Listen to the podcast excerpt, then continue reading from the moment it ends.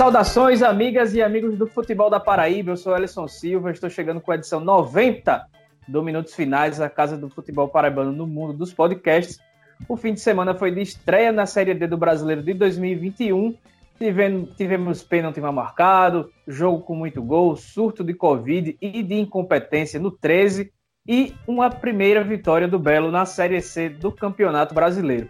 Mas primeiramente eu peço que vocês vão lá no Instagram e no Twitter, arroba minutos, underline finais, e também no facebook.com barra para seguir curtir a gente. E também peço que compartilhe nosso conteúdo que está no Spotify, Deezer, Apple Podcast, no Google Podcast também e vários outros agregadores. E antes de chamar os participantes de hoje, eu deixo um abraço sincero e viro uma dose de cana aqui para homenagear um dos idealizadores do Minutos Finais, e principalmente meu amigo Pedro Alves, que faz aniversário nesse 7 de julho. E eu desejo aqui para ele um joelho bom para que a gente possa bater uma bolinha assim que estivermos vacinados. Um beijo, meu querido. Então, voltando para cá, Iago Sarinho, que chegou agora voando lá da Curuzu, está aqui comigo assim, assim também como o motorista de quadriciclo Ademar Trigueiro, para a gente começar mais essa jornada. Satisfação, meus amigos. Pois é, rapaz, estou na ponte aérea aqui, direto da Curuzu para os minutos finais. Estava na transmissão de Botafogo, aliás, Paysandu e Botafogo. Vamos falar desse jogo também, mas tem muito mais coisas para a gente comentar nesses minutos finais. Hoje em clima de festa, né?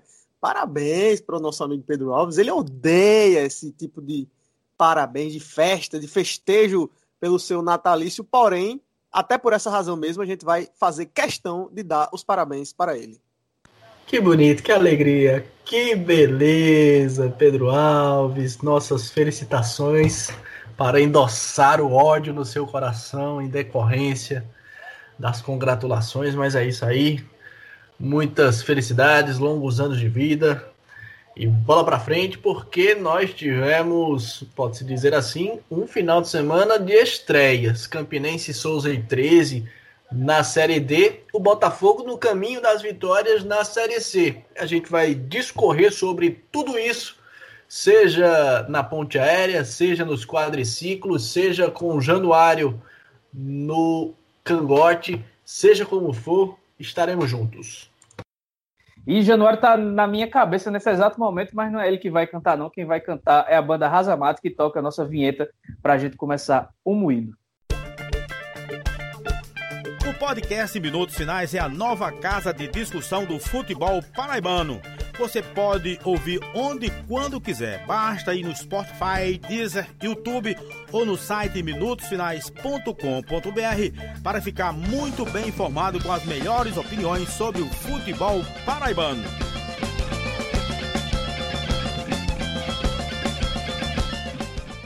E você que é ouvinte da gente sabe que a loja Chic Chic tem as coisas mais lindas do mundo com temática nordestina e só sendo besta é, nesse mês de São João, mas que sem aproveitar a festa, mas você pode aproveitar os 15% de desconto que a gente te dá para se vestir ou enfeitar sua casa com camisas, quadros, canecas, garrafas térmicas, canecas de cerveja, porta-máscara, tapetes, mais uma infinidade de coisa que a nossa amiga Priscila faz tão bem. Então, na hora de finalizar a compra, basta dizer a palavra-chave da semana, que é brasileiro. É, e aí não tem nada de orgulho de nada por conta das competições nacionais mesmo que começaram. E aí, na hora, você leva 15% de desconto. E para ver o que tem disponível por lá, vai no Instagram, arroba Oficial e aproveite, viu? E já que está no, no Instagram, siga também o influencer Rafael, que traz notícias e opiniões também sobre o futebol paraibano lá no arroba FutPB, além da cobertura presencial de várias partidas profissionais amadoras, torneios de base e muito mais no arroba FutePB. Vamos começar falando do time que dá orgulho do, do, da gente no brasileiro. Mesmo com a derrota por 2 a 1 para o Ceará na cidade do Vozão, as Belas do Belo garantiram vaga na próxima fase, que são as oitavas de final do Brasileiro A2. É, Iago, consequentemente, essa vaga abre um lugar para o time paraibano disputar a a série A3 do Brasileiro em 2022, correto? Exatamente, exatamente. A CBF anunciou né, esse ano a criação da Série A3 e aí, com essa classificação antecipada das Belas para as oitavas de final, na pior das hipóteses, né, o time do Botafogo jogará mais uma vez a segunda divisão. E aí a Paraíba vai ter mais uma vaga para indicar para essa próxima terceira divisão nacional, né, que vai ser criada agora no futebol feminino. Pois é, elas vão enfrentar ainda a última rodada dessa primeira fase, mas como não podem ser, ser é, alcançadas pela equipe que está na quarta colocação, já se garantiu entre as quatro melhores terceiras colocadas Ué. também. Oi. Isso, exatamente. Eu, eu ia só complementar explicando isso, né? É, o Botafogo ainda pode até ser superado pela UDA, né? É, dentro do próprio grupo 3, né? O jogo, inclusive, o último jogo é, das Belas, no próximo sábado, vai ser contra a UDA no Almeidão. Mas, é, na pior das hipóteses, o time vai conseguir ficar entre os, os quatro melhores terceiros colocados, que também avançam para as oitavas de final, né? Então, por conta disso, essa classificação já está garantida. E é um marco muito importante. O Botafogo, em 2019, quando jogou é, a Série A2 também, avançou para as oitavas de final, né? Só que naquela ocasião pegou o São Paulo, que foi inclusive o campeão daquele ano, e não tinha essa garantia né, da, da, da, da, Série A3, né? Então, portanto, esse ano realmente tem esse marco a mais. E olha, eu acho que é um time que realmente dá para brigar por um pouco mais é, do que já conseguiu conquistar. Dá para tentar brigar até mesmo pela própria liderança do grupo. É improvável, porque o Ceará tem um adversário mais acessível nessa última rodada, mas o Botafogo tem chance sim de brigar, inclusive, pelo acesso aí para a primeira divisão. Pois é, o time vem jogando bem, fez uma partida quase segura contra o Ceará, mas acabou que foi superada pela qualidade das meninas do Vozão que conseguiram aí virar o jogo depois de sair atrás do placar. As Belas marcaram logo no, no primeiro minuto de jogo um gol contra lá da capitã do Ceará, mas depois no segundo tempo o Ceará pressionou, pressionou e conseguiu a virada. Agora a gente corre para a Série D, porque no sábado o Souza abriu o placar com o Lineker, um pênalti que não existiu. Tomou o empate, mesmo a melhor defesa do Paraibano acabou sendo vazada logo na abertura da competição nacional. Mas depois Lineker de novo resolveu e garantiu a vitória por 2 a 1 muito importante contra o Atlético Cearense, que, por exemplo, foi o melhor ataque do estadual lá no Ceará. O que, que, que vocês acharam do Dinossauro aí nessa estreia? De antemão, surpreendente por um aspecto especial, né? O goleiro Ricardo finalmente foi vazado, precisou vir o melhor ataque lá do futebol cearense, porque se fosse depender dos paraibanos, né? Talvez o Ricardo ainda ficasse mais algum tempo sem ter que buscar a bola no fundo das redes. Mas o Souza fez um jogo bem interessante, um jogo bem copeiro, aquele jogo com cara de Série D do Campeonato Brasileiro. Acabou saindo na frente com um pênalti bem mandrakezinho, bem duvidável, bem questionável. É, duvidoso, na verdade, né? Sem, sem inventar muitas palavrinhas, fica melhor. Um pênalti duvidoso e questionável que o Linker foi para a bola, acabou convertendo. Depois o Ítalo, né, numa jogada bem interessante, uma enfiada de bola, numa das raras oportunidades em que o setor defensivo do Souza ficou desguarnecido. E aí o Ítalo entrou sozinho, deu só um tapinha na saída do, Rio, do Ricardo, acabou empatando a partida. E aí na segunda etapa, de novo, ele, Lineker, chamou a responsa, deu um tiro de longa distância que acabou garantindo a vitória do Souza por 2 a 1 dando o pontapé inicial do Dinossauro do Sertão nas disputas da Série D do Campeonato Brasileiro. E é bem verdade que ainda estamos na primeira rodada, mas o Souza já larga, já desponta como o líder do grupo A3 do Campeonato Brasileiro da quarta divisão. E aí é bem verdade que as coisas tendem a funilar, é muito difícil, restam ainda 13 rodadas nessa primeira fase, mas o Souza já começa bem numa equipe, pontuando, né, contra uma equipe que tende a fazer força, tende a fazer frente contra o Souza na briga por uma possível classificação, né? Eu imagino que Campinense, América e ABC eh, estejam ali no pelotão principal eh, dessa briga pelo G4. O 13 também, mas neste primeiro momento uh, um pouco mais por fora. E aí restariam Calcaia, Souza e Atlético Cearense. Eu imagino que Souza e Atlético Cearense possam se colocar na condição de, de rivais realmente, né? De estarem disputando aí uh, uma brechinha, uma vaguinha no G4, se forem confirmadas essas previsões, digamos assim, né? Essa ideia Eu acho que o Central realmente é quem corre mais por fora, é quem tem. É, é quem deva ser a equipe com, com menor poderio de fogo no primeiro momento. O 13 promete se recolocar, né? Deve fazer uma reformulação. Tem gente chegando essa semana, tem gente saindo. Só que daí a dar liga, a realmente se tornar um time propriamente, isso demora algumas rodadas. A gente espera que não seja tarde. E enfim, muitas águas ainda vão rolar. Mas eu imagino num primeiro momento que a competição se desenhe realmente dessa forma no grupo 3, né? No grupo A3 com ABC, América e Campinense brigando num, num, bloco de três propriamente mais acima, 13 um pouco mais abaixo, o Souza e o Atlético Cearense querendo beliscar uma vaguinha adicional e Calcaia e Central de Caruaru realmente correndo bem mais por fora é, sendo realmente mais aventureiros nessa competição. Então, uma vitória na primeira rodada sob seus domínios contra uma equipe que tende a fazer frente, tende a ser seu confrontador, é muito importante nesse, nesse início né, de competição e, portanto, o Souza começou muito bem, fez valer o mando de campo, os domínios uh, sob o estádio Marizão e vamos aguardar realmente as cenas dos próximos capítulos, mas o início do Souza é bacana. É importante começar dessa forma. O Ederson Araújo parece ser garantia de emoção, né? Mesmo como adversário. Contra o Calcaia, seu atual clube, o Campinense, seu ex-clube, que agora é comandado por Raniel Ribeiro, saiu de sua característica de jogo de poucos gols e mandou logo um 3 a 3 com o direito a jogador expulso, mal expulso. Eu falei que o pênalti do Souza foi mal marcado. O Rafinha, o, o Felipinho foi muito mal expulso também, é, aos 30 do primeiro tempo. Teve finalmente o gol de Cadu, com o jogo valendo, né, que ele só tinha marcado em amistoso. Teve virada do Calcaia, empate de novo com o Rafinha. Outro gol, outro gol dos donos da casa e Vitinho, já aos 44 do segundo tempo, com direito a uma camisa, nunca foi sorte, sempre foi Deus, acabou marcando o gol do empate. Jogo bem animado lá no Raimundão, né? Pois é, um jogaço, né? Realmente, é... diante de tudo que aconteceu, acho que foi uma partida, de um modo geral, positiva né, para o Campinense. É, eu faço essa avaliação. Acredito que, de um modo geral, é essa avaliação majoritária.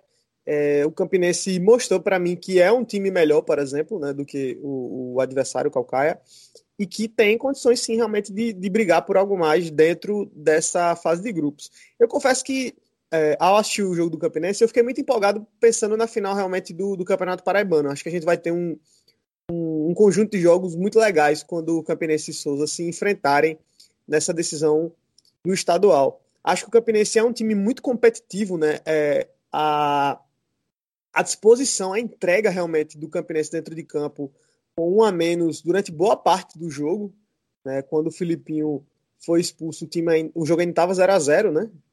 Então, realmente, o Campinense foi de uma entrega impressionante e um time que se mostrou é, consistente e, e, mentalmente forte, né? Porque mesmo depois de uma virada, né? Aí consegue o 2 a 2 e aí mais uma vez passa a ficar atrás. O time foi buscar, lutou até o final, é, mostrou poder ofensivo nesse sentido. É claro, a gente tem que avaliar as, as fragilidades também do adversário, né? Um time é, que ficou em último lugar no Campeonato Cearense, né? Então, isso, isso também não pode ser esquecido. Mas pelas circunstâncias da partida, eu acho que o Campinense tem muito mais coisas positivas a tirar do que a a, de algum modo, negativar, e todavia o empate fora de casa na fase de grupos da Série D não chega a ser um mau resultado.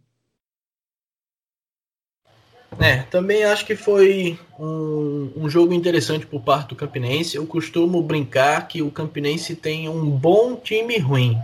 Tecnicamente é limitado em alguns setores, poderia ser melhor para é, é ser mais competitivo propriamente, mas consegue se desempenhar de uma forma interessante, né? Consegue ter algum desenvolvimento dentro da partida, especialmente a partir da doação, como o Iago bem falou, que é agradável ao torcedor raposeiro, que é agradável aos olhos de nós que fazemos parte da crônica da crítica esportiva, né? Campinense que finalmente encontrou um lance que, aliás, deveria ser um trunfo desde o princípio, mas que finalmente encaixou, né? Que é um contra-ataque pela esquerda com Matheus Regis cruzando certeiro para o atacante que viria fechando, neste caso o Cadu, que voltou a balançar as redes depois de oito jogos. Campinense que conseguiu um empate Salvador com o Vitinho já nos 45 do segundo tempo mesmo jogando com um a menos durante boa parte da partida, reencontrando né, o Ederson Araújo, que é um treinador é, que é conhecido por ser, é, é, não de forma pejorativa, mas por ser um treinador banda voou, bota o time realmente lá para frente para o ataque e tenta povoar é, de uma forma bastante ofensiva. Campinense que tem um Rafinha que tem jogado muita bola, tem agradado demais, é a cara desse time do Campinense enquanto é, é, um time disposto dentro de campo. Tem algumas peças também que vão entrando no time diante das circunstâncias e que vem é, agradando, a exemplo do Joilson, né? o Campinense que tinha é, a dupla de volantes formada por Patrick e Rafinha o Patrick se lesionou, então acabou dando lugar para o Cleidson Pink e o Rafinha. Também agradou. E aí o Cleidson se lesionou. E aí tá entrando o Joilson e também tá agradando. Quer dizer, o time do Campinense, apesar dessa rotatividade que acaba existindo até de uma forma não planejada, né, por lesões, acaba agradando, né? Isso não, não tem é, ocasionado uma queda de desempenho propriamente do time Cartola. É claro que existem diferenças, né? O Patrick é um jogador mais habilidoso, um jogador de passe curto. Cleiton Pink já é um jogador de maior vigor físico, de mais pegada, de mais marcação. O, o Joilson propriamente distribui melhor o jogo do ponto de vista do campo mais amplo, né? De lançamentos um pouco mais longos, mas é um time que acaba se adaptando muito bem a essas mudanças. E aí ainda tem mais peças para chegar, né? O Fábio Lima chegou sob forte expectativa, ainda não mostrou suas credenciais. É, Ítalo, o zagueiro, tá chegando, devagarzinho ali vai entrando no time. Não sei se ele tem espaço num primeiro momento, mas pode ser uma opção interessante. O Gilmar sempre vem entrando também, acaba sendo um ala com maior agudez ali pelo lado é, esquerda. Aliás, hoje eu estou inventando muitas palavras, viu? Nem sei se agudez é uma palavra que existe no nosso dicionário. Se não existir, doutores Aurélios, por gentileza, me perdoe, mas espero ter sido compreendido também. Mas enfim, o Campinense acaba começando a competição de uma forma interessante e promissora, né? Um empate fora de casa na Série D do Campeonato Brasileiro contra quem quer que seja o adversário sempre é um bom negócio, ainda mais se você passa a maior parte do tempo é, com um atleta a menos, então eu acho que o saldo para o Campinense é positivo, né? Poderia até mesmo ter saído com a vitória. Botou bola na trave nos instantes finais, foi brigador, foi disposto, mas é um resultado que é muito importante. É um pontinho que acaba sendo bastante valioso para o Campinense que, na minha humilde opinião, tá bem encaixado, tá bem organizado. O Raniel Ribeiro deu um padrão muito bacana para esse time do Campinense, que, como disse, é limitado tecnicamente em alguns setores, mas isso pode mudar com, com, com contratações realmente pontuais e cirúrgicas, desde que estas venham a encaixar. Então, de repente, um, atacante que chega ali na, na e, e venha a encaixar realmente, se adeque bem ao esquema, se ele se encaixar bem, eu acho que o time só tende a crescer. E para que o Campinense cresça, não precisa de muita coisa, né? Diferentemente de outras equipes, as quais certamente uma delas a gente vai falar dentro de poucos instantes. Voltando um pouquinho para falar sobre o Souza, é, na verdade, é bem pouquinho mesmo, só, só, é só uma informação. O Souza vai enfrentar o ABC na, no próximo domingo, às 16 horas, lá no Frasqueirão. E hoje o elenco realizou aquele teste para ver se você corre algum risco de lesão. E quem tiver o mínimo risco de se, de se lesionar nem vai viajar para Natal, porque o time já está pensando na primeira partida da final do Paraibano, que é só no meio da outra semana, do dia 17.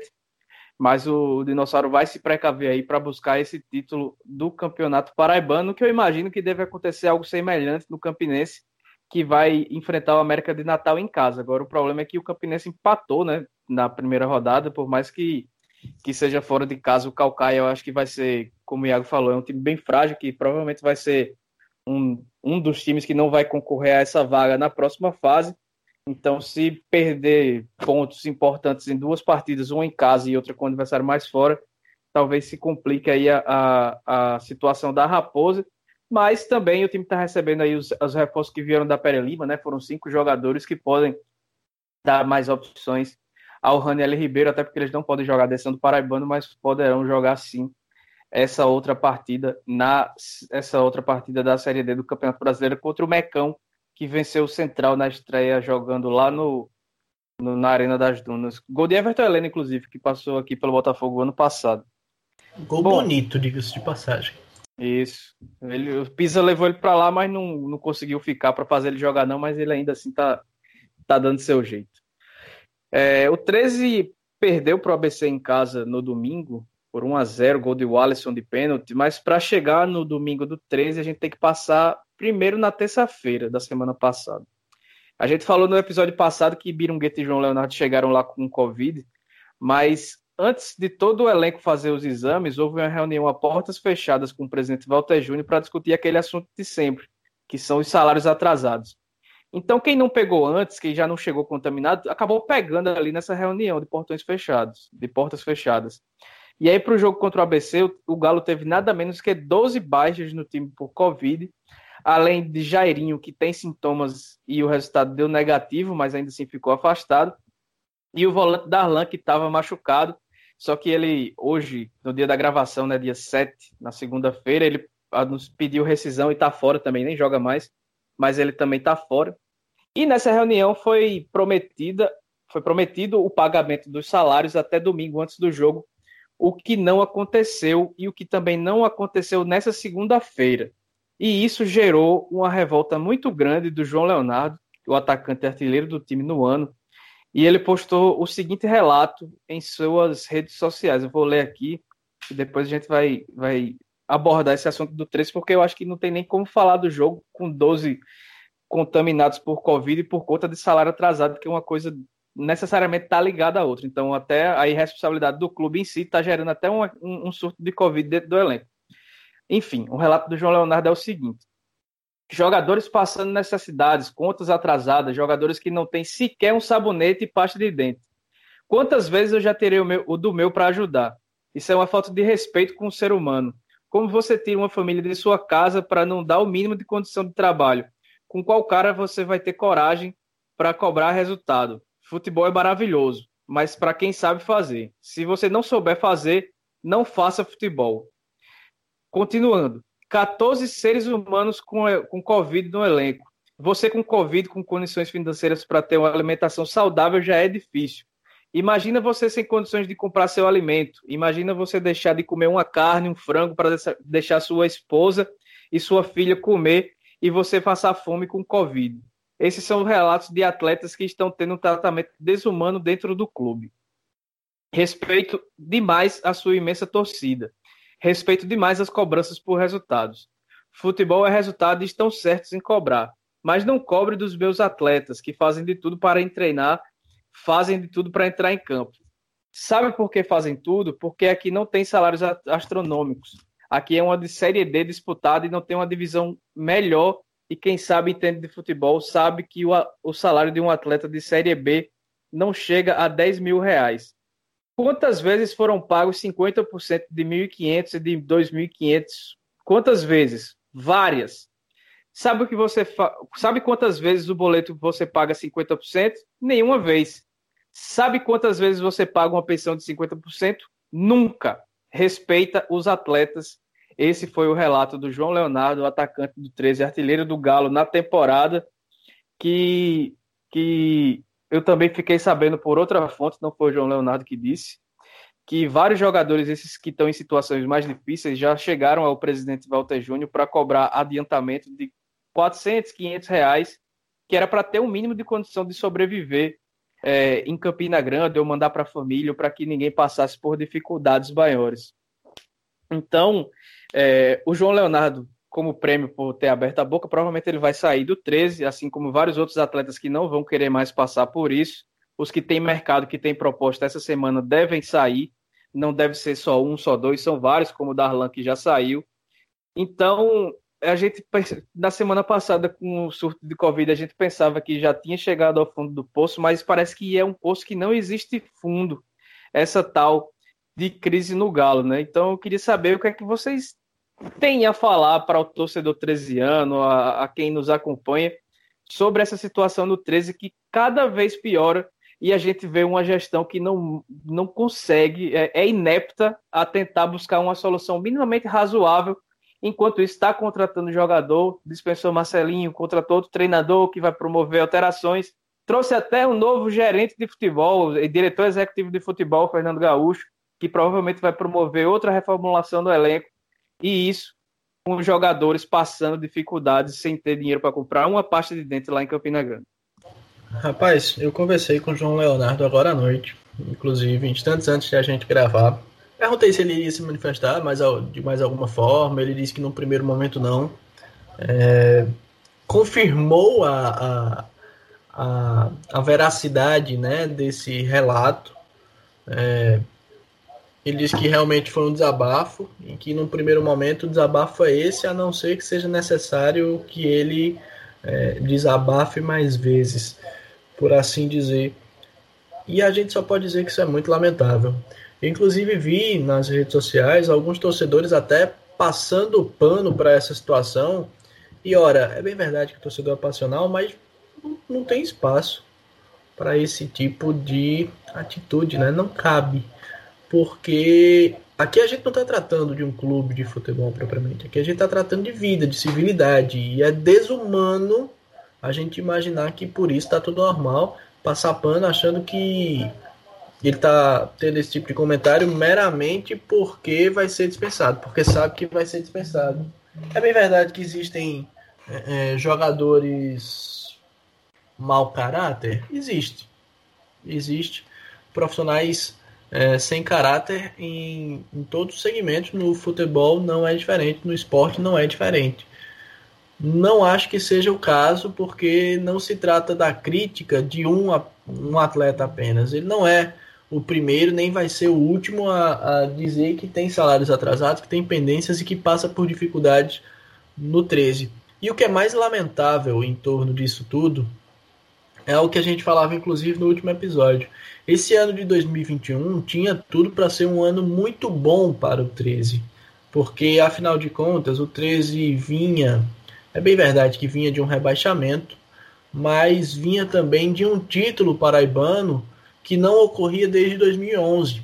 Então o 13 teve para esse ano de 2001, de 2021, perdão, as disputas da Copa do Brasil, as disputas da Copa do Nordeste, a empolgação do torcedor, claro que limitada, uma vez que uh, o clube conseguiu novamente ser rebaixado na Série C do Campeonato Brasileiro.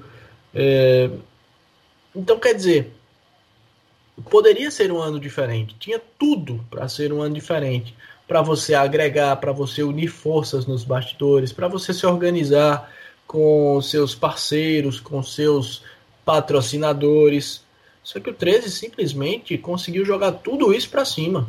E aí, no ano que poderia ser importante para o Galo, que poderia ser uma mudança de chave realmente, uma mudança de postura, o 13 não apenas se coloca na situação de entrar numa série D precisando do acesso para não ficar sem calendário, como já havia acontecido em 2018, quando naquela ocasião inclusive conseguiu acesso, mas se coloca na série D nessa situação, sem um mínimo de organização, sem um mínimo de gestão, sem um mínimo de planejamento.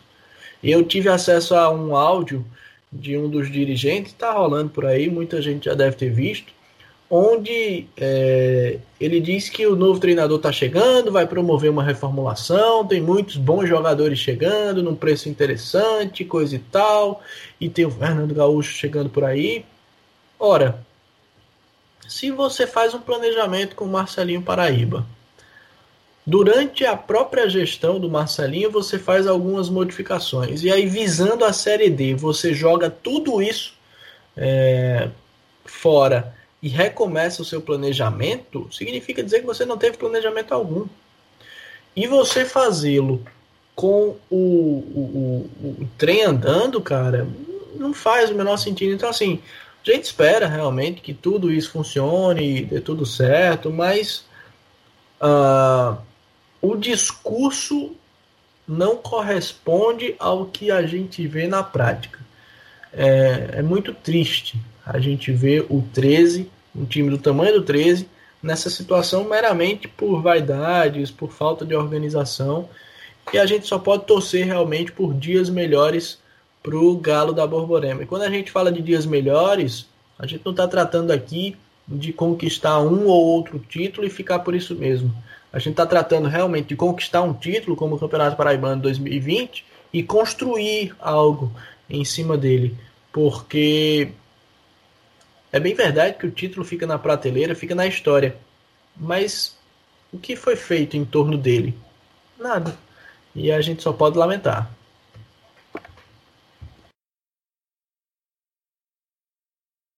Porque o, o, o, título, o troféu de campeonato paraibano, Iago, rapidinho, é, é, é, feito de plástico, né? Porque senão já estava penhorado com a situação do 13. Já tinha sido penhorado para pagar a dívida. É um pouco disso, né? A situação do 13, ela é realmente deplorável, né? E não é de hoje. A gente a gente já está há algum tempo, não é tanto tempo assim, ainda somos um bando de, de jovens na crônica ainda, né? Esportivo da Paraíba, mas não é de hoje que a gente fala que o 13 caminhava e caminha a passos largos para um desastre administrativo. É, de certo modo, eu acho que isso já chegou há algum tempo. O 13 já vive essa situação e parece incapaz é, de, de sair dela, né? de conseguir encontrar soluções. A gente vê do lado o Campinense, que montou esse ano um time extremamente barato, mas conseguiu conseguiu tá conseguindo pelo menos até aqui fazer um trabalho de futebol decente. Não primoroso, mas decente, digno, né? Com muitas dificuldades. A gente sabe, o Campinense tem tido muitas dificuldades para honrar os compromissos mínimos. Mas a situação do 13, ela é. Não tem como a gente não se sensibilizar né, com o depoimento desse feito, um desabafo né, do, do João Leonardo feito. Para um jogador de futebol é, chegar ao ponto de fazer um desabafo desse nas suas redes sociais, é, é porque a situação realmente ela é muito grave. Porque o João Leonardo ao passo que, toma essa posição, ele, para outros clubes que tenham gestões similares, ele às vezes até fechou uma porta. Né? Mas isso, isso evidencia realmente o quão lamentável é a situação do 13. É, é, acho que a gente fica mal, de certo modo, porque de fato, é, nesse momento a gente pensa no ser humano, né? A gente está vivendo um momento muito difícil para todo mundo né? As coisas estão muito caras, né? Tá muito, estão muito mais caras do que estavam há um ano atrás, por exemplo, né? há dois anos atrás. Então, viver não está sendo fácil para ninguém, para as pessoas que, enfim, para a classe média, média para baixo, para as pessoas que são pobres, a grande, a grande parcela da população brasileira, né? E, e a principal parcela de onde os jogadores de futebol são oriundos, né? A, o João Leonardo ele foi muito feliz ao observar isso, né? A gente está falando do cenário de série D, né? Não tem ninguém aí que tem um patrimônio capaz de sustentar uma família por, por dois, três, quatro, cinco meses sem receber. Né? E o 13 recebeu boas cotas financeiras esse ano. Tinha destravado, pelo menos a informação que o próprio clube fez questão de divulgar foi essa. Destravou as rendas, por exemplo, oriundas da Time Mania. O 13 está no grupo 1 da Time Mania. O, o torcedor do 13 colocou o clube no grupo 1 da Time Mania. E onde está esse recurso que não está sendo usado para pagar minimamente o salário dos jogadores. Isso é o mínimo. Né? É preciso dar condições de treino, dar condições de alojamento dignas, de alimentação, mas o mínimo não está sendo feito. Então, realmente, é uma situação muito lamentável. Não é de hoje que a gente fala em atrasos de salários no 13. No ano passado foi da mesma forma. Né? tendo que fazer ajustes no meio da Série C e deu no que deu. E a gente vai vendo um clube da grandeza do 13, o clube mais antigo em atividade do futebol paraibano, é, cada vez mais definhando e indo para um caminho que, sinceramente, eu não sei se é possível, é, se será possível tirar o 13, caso não seja feito realmente ajustes que são necessários, não se ponha o, o, o pé no freio e se passe a administrar o clube antes de devaneios esportivos que não estão dando certo dentro de campo e estão prejudicando ainda mais a equipe de um modo global, pensando aí num curto, médio e longo prazo, o caminho que o 3 tem tomado ao longo dos últimos anos e especialmente está tomando nesse momento, ele é o caminho de uma tragédia futebolística, de uma tragédia para um clube que tem realmente torcida e muita tradição. É, e teve um ponto aí que o Iago mencionou, é, quando ele tra traça um comparativo com o Campinense, né? É, eu tive informações de bastidores semanas atrás e é, eu vou até compartilhar com vocês nesse momento. Quando o Campinense foi viajar para jogar contra o Souza no Sertão, foi feita uma vaquinha entre alguns abnegados, porque o clube naquele momento não, não, não tinha condições de viajar para jogar contra o Souza. O pessoal não tinha 10 mil reais é, para organizar, o clube não tinha 10 mil reais para se organizar, é, para alocar um ônibus, para pagar hospedagem, pagar alimentação.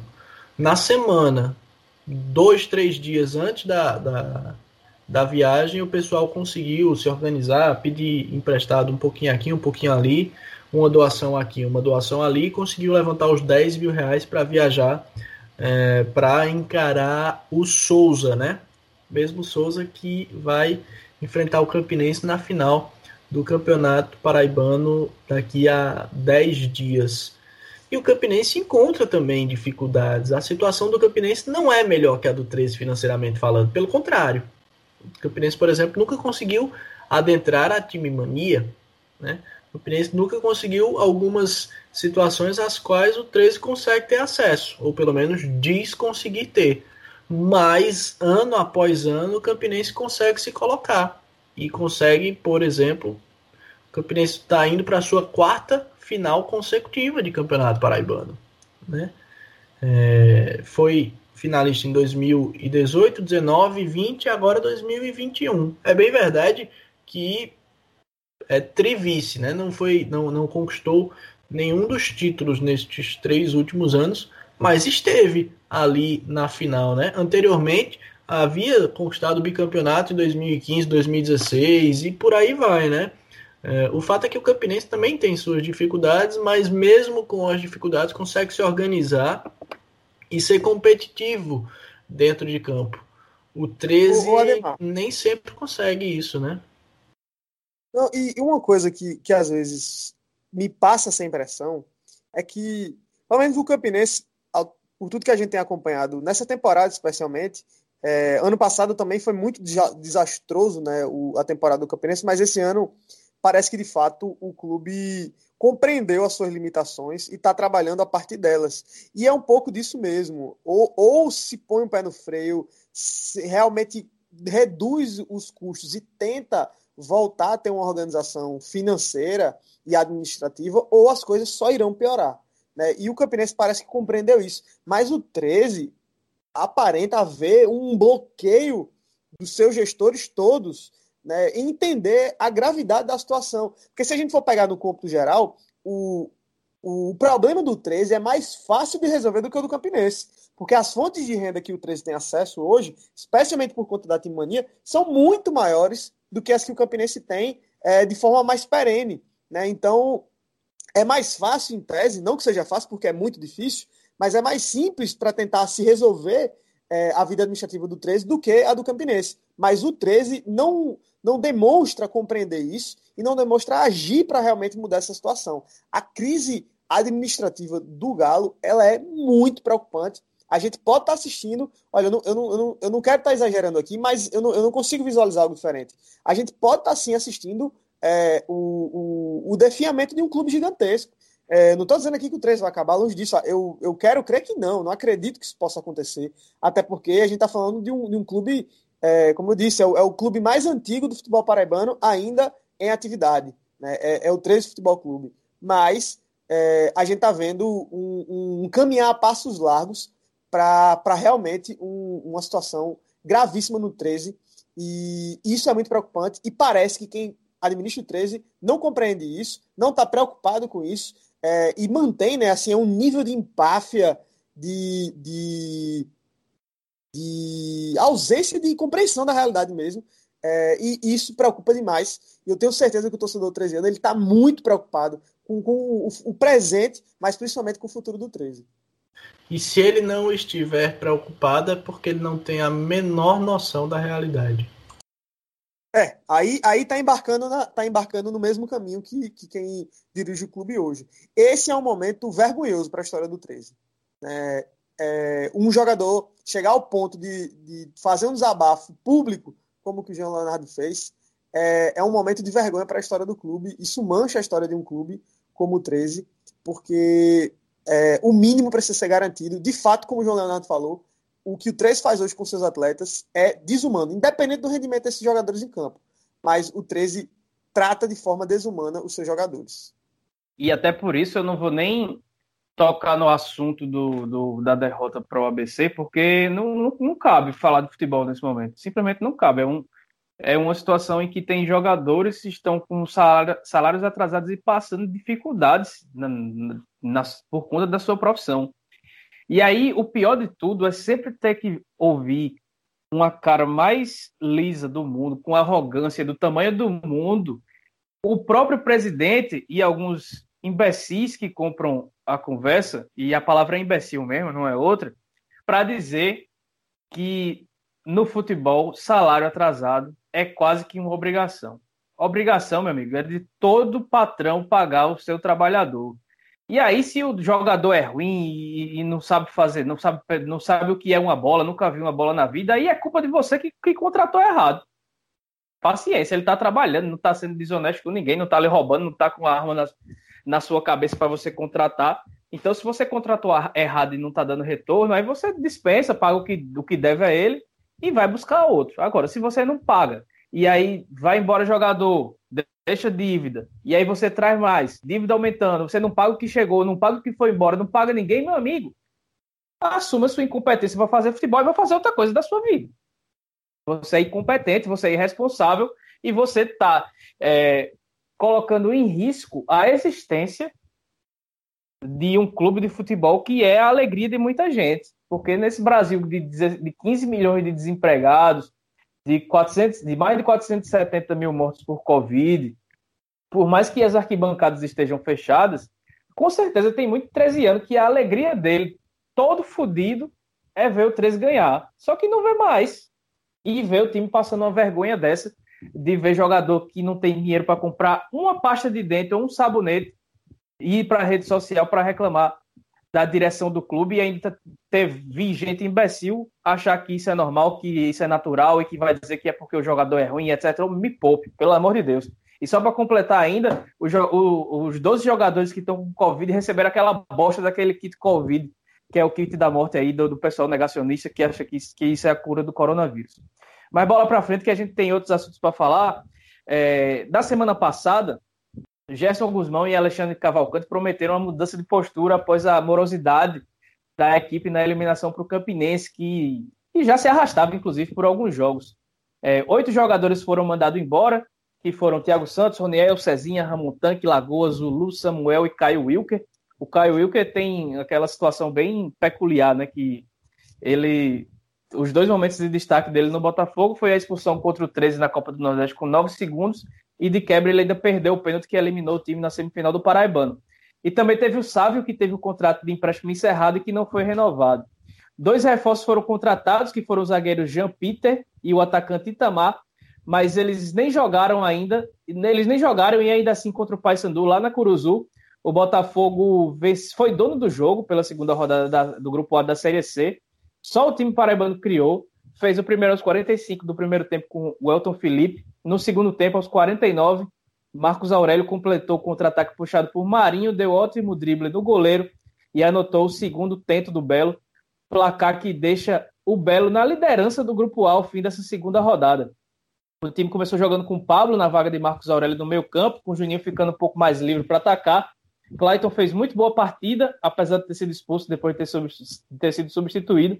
Se movimentou bastante, criou várias oportunidades, assim como o Luan Lúcio e o próprio Elton Felipe, que marcou o primeiro gol. O ponto negativo ficou para a saída do Fred, ainda no primeiro tempo, porque ele sentiu uma lesão no joelho que operou recentemente que tirou, e que tirou ele de combate por mais de sete meses. E acabou que ele foi substituído por Daniel Felipe. Ô Iago, você que estava lá na, na Curuzu, o que foi que você viu diferente desse time com relação ao que os mesmos jogadores apresentavam nas últimas partidas? Olha, Ellison, é, o Botafogo foi Botafogo e não pareceu Botafogo. Eu vou explicar isso. Eu vou explicar o porquê dessa minha afirmação dúbia aí. Foi Achei Botafogo. Foi, foi Botafogo, viu, Ademar? Porque jogou como um time é, da sua grandeza. Né? Se impôs, mesmo jogando fora de casa, jogou para vencer e foi em busca dessa vitória os 90 minutos. Mas não pareceu ser Botafogo, porque faz tempo que ninguém vê o Botafogo fazer isso em canto nenhum. Né? Então, o torcedor meio que já estava desacostumado em ver, de fato, o, o, time jogar como uma equipe, como uma equipe da sua grandeza. Né? Realmente, olha, foi uma partida onde não, não há muito que a gente comentar, porque não, não, há, não há grandes repreensões a fazer. Né? Destacar mesmo a partidaça que fez o Elton Felipe. Jogou muito futebol, é, fez o, o, primeiro gol, né? E infernizou a defensiva do, do Paysandu, que é um time que foi campeão, né? Paraense e, está cotado aí como os principais favoritos. A gente está falando do Paysandu, é um time de tradição nessas divisões de acesso do futebol paraibano. O Paysandu é sempre uma equipe que se tem que respeitar muito e jogando na Curuzu ainda mais. Claro, sem torcedor, beleza mais um campo complicado, inclusive, né? Tanto é que o Fred acabou saindo lesionado. Teve também uma expulsão do Clayton, né, no banco de reservas, foi até um, um, um, lance um pouco estranho, né? Mas ficou claro de fato que foi expulsão, então já é um, inclusive um desfoque aí importante para o Botafogo no jogo de domingo, né, contra o Volta Redonda. Mas é uma partida onde o Botafogo realmente fez um jogo muito diferente. É, o combustível da, da, da, das decisões, né, da barca que foi embora do clube é, a gente tem informação que houve uma conversa mais séria, né, digamos assim, da, da, da direção do Botafogo com o elenco. É, o Botafogo, por exemplo, não vive né, numa crise aí em relação a, a, pagamento de salários, essas coisas. Cumpre com sua obrigação, porque de fato é obrigação, né, mas os jogadores de fato não vinham cumprindo com a deles, assim, é, do ponto de vista do rendimento. O jogo contra o Campinense, especialmente, a torcida cobrou muito essa é, essa apatia né, que a equipe apresentou em campo. E hoje realmente foi um Botafogo muito diferente, comprometido taticamente, comprometido é, com o jogo, né, buscando a vitória o tempo inteiro, marcando muito, saindo em velocidade. Né, um time inteligente com a bola, inteligente também sem a bola. Né, o Paysandu, eu diria que só no segundo tempo ali, por volta dos 30, 35, o Botafogo realmente teve uma queda, inclusive física, o que é normal. É, o Paysandu teve uma oportunidade muito boa, né, com, com o centroavante, o, o cabeludo lá, agora esqueci o nome dele. É, mas foi basicamente isso. Né? Nicolas. O, o Nicolas, exatamente.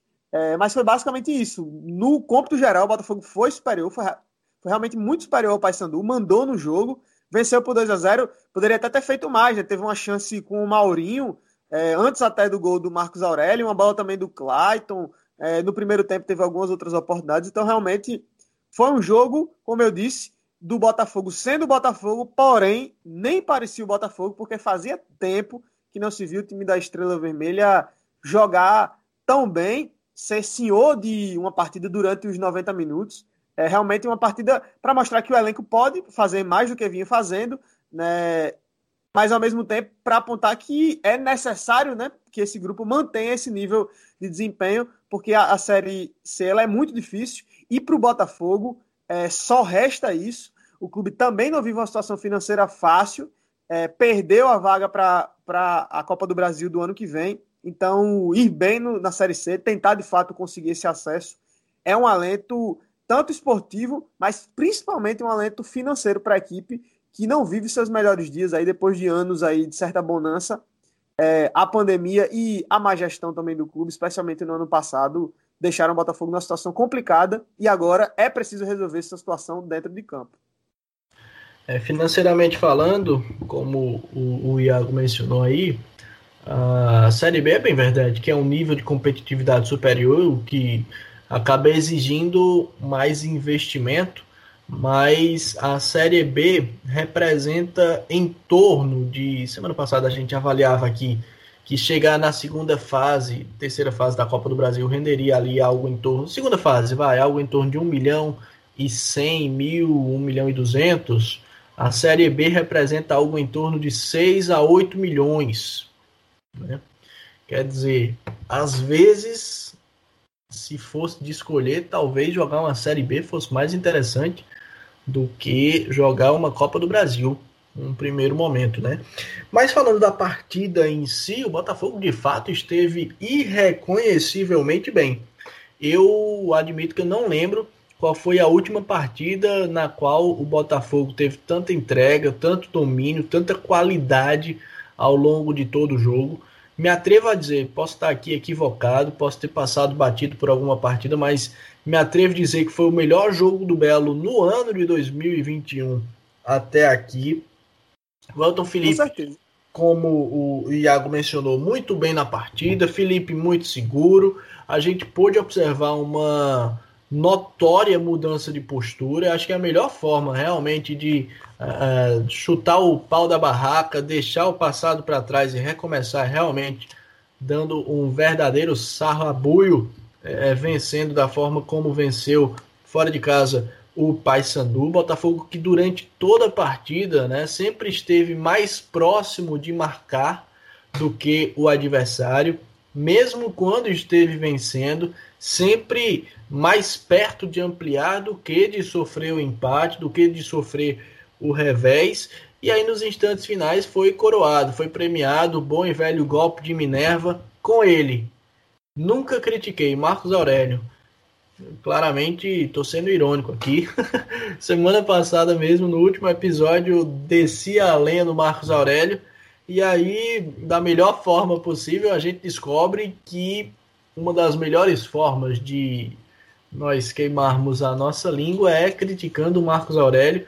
Ficou no banco, é bem verdade, mas quando entrou, deu conta do recado, foi é, é uma peça de fundamental importância, né, tentando puxar contra-ataques e fazendo isso de uma forma muito interessante, aproveitando os espaços que eram deixados pelo Paysandu, que em dado momento da partida se lançou desorganizadamente, desordenadamente ao ataque, acabava deixando é, brechas e lacunas no setor defensivo. O Botafogo soube se aproveitar delas muito bem.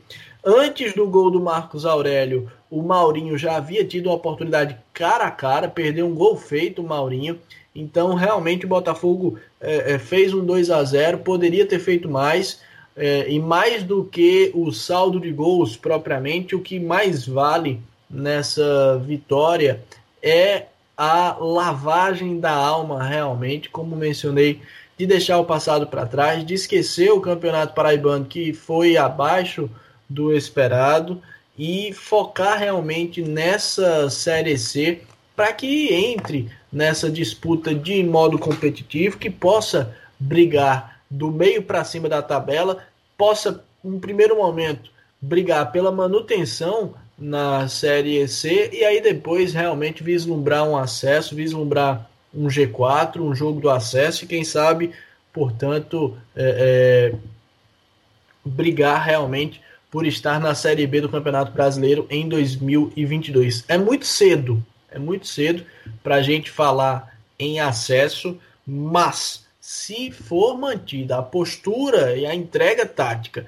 a qualidade técnica que nós vimos na noite desta segunda-feira contra o Paysandu, aí eu acho que tem jogo. Eu acho que dá para sonhar. Mas a gente está apenas na segunda rodada.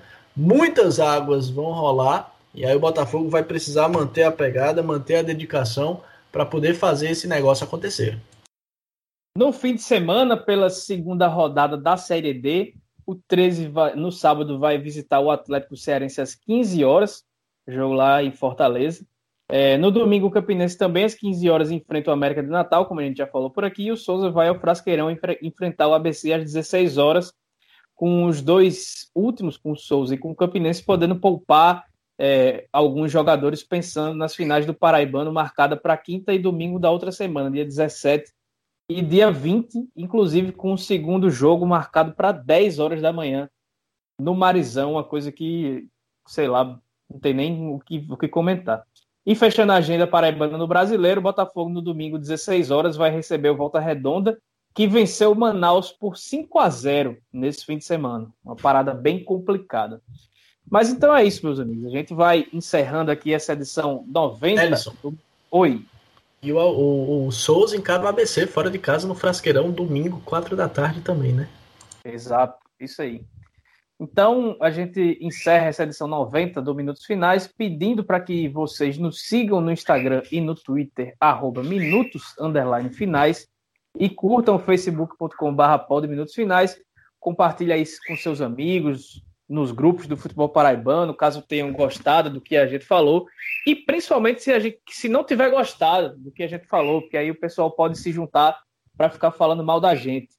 É, a gente está no Spotify, no Disney, no Apple Podcast, no Google, Google Podcast, no site podminutosfinais.com.br e em vários outros lugares.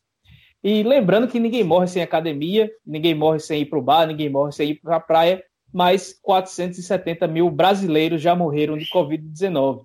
Então, segura um pouco o faixa aí em casa, siga usando máscara, proteja a si e a quem você ama. Valeu, um abraço, até a próxima.